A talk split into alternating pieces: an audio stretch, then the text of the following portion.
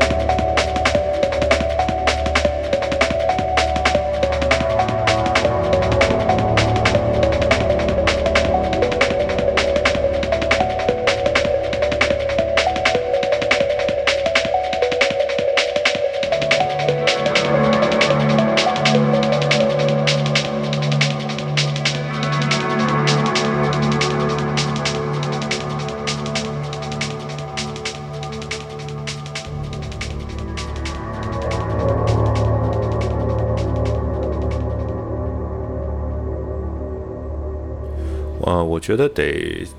呃抽一段时间来介绍一下本期歌单里面主要呃提到的音乐它所归属的一个所谓厂牌。对这个厂牌呢，中文名应该叫呃直译过来应该叫卫星时代 （Satellite Era）。嗯。呃，这是一个来自于芝加哥的一个主要做电子乐偏前卫一些的这样一个厂牌，嗯，呃，你在 Bandcamp 上能直接去搜到他们，然后能就是看到他们发的很多很多有意思的音乐，对，然后他们的音呃更值得一提的是。他们的专辑封面，嗯，做的很漂亮，我看着很喜欢。对，呃，对，就这样，这些封面值得你有兴趣的、有时间的时候去这个到他们网站上看一看、搜一搜。对。